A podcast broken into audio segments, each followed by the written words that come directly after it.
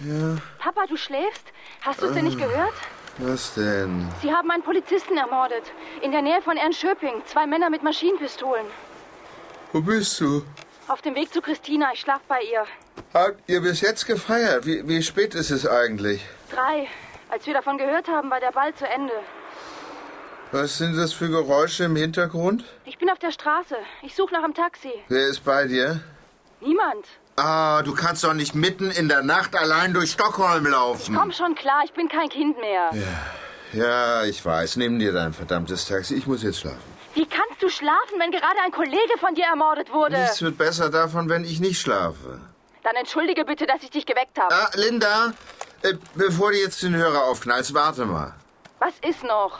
Deine Freundin Anna hat heute, gestern Abend angerufen. Du sollst dich melden. Es wäre wichtig. Und Was und? ich fand, sie klang besorgt. Was heißt besorgt? Na, dass sie besorgt klang. Am besten, du rufst sie an. Ja, morgen. Gute Nacht. Gute Nacht.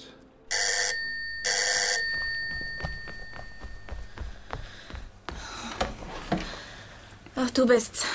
Komm rein. Na endlich! Warum bist du nicht ans Telefon gegangen, Anna? Ich habe den ganzen Tag versucht, dich zu erreichen. Ich war weg.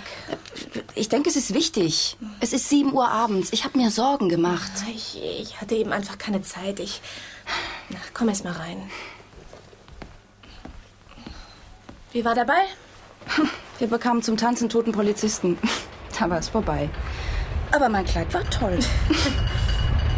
Ich erinnere mich an Annas Mutter, Henrietta. Eine magere Frau mit ruckhaften und nervösen Bewegungen. Ich erinnere mich an sie, weil Anna mich heute an sie erinnert. Als Kind hatte ich immer Angst vor Henrietta. Sie war wie eine zerbrechliche Vase, die zerspringen konnte, wenn jemand zu laut sprach oder eine heftige Bewegung machte. Wie geht's deiner Mutter? Hm, Gut. Die Stille schien das Wichtigste in ihrem Leben zu sein. Nein, nicht gut. Warum sage ich gut? Es geht ihr schlechter denn je. Sie schreibt seit zwei Jahren an einem Requiem über ihr eigenes Leben. Die namenlose Messe nennt sie es. Er hat Das Selbstvertrauen eines Menschen, der nur noch einen Zahn am Mund hat. Willst du was trinken? Äh, Ja, Wasser. Hm. Linda, hast du jemals das Gefühl gehabt, den Verstand zu verlieren? Jeden Tag. Es war kein Witz. Ich meine es ernst. Du weißt doch, was ich mal gemacht habe.